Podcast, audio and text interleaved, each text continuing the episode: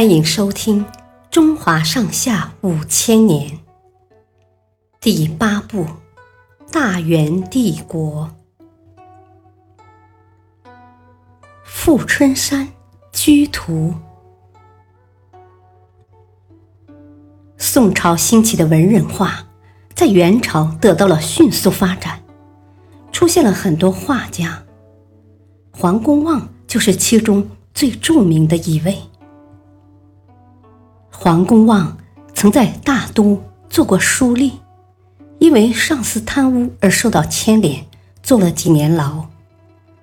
出狱后的黄公望心灰意冷，断绝了继续做官的念头，并开始云游四海，浪迹山川。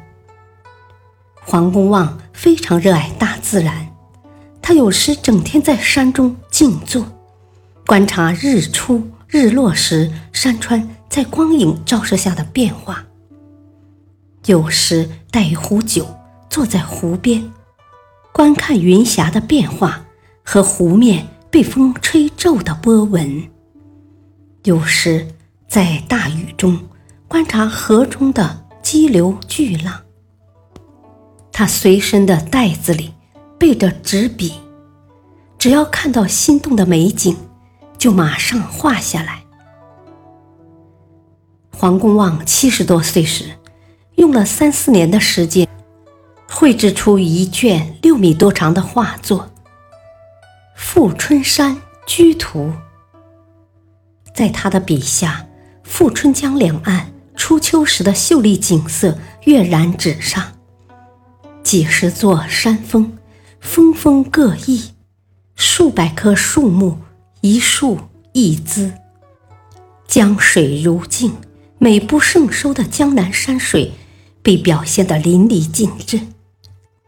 于是，这幅画作便成为历代文人竞相收藏的目标。明代时，《富春山居图》的收藏者留下遗言，要将这幅珍贵的作品烧掉殉葬。后来。画作被人从火中救了出来，可惜已经断为两截。不过，他并没有因为这场灾难而销声匿迹，反而是流传至今，成为中国十大传世名画之一。感谢您的收听，下期继续播讲第八部。大元帝国，敬请收听，再会。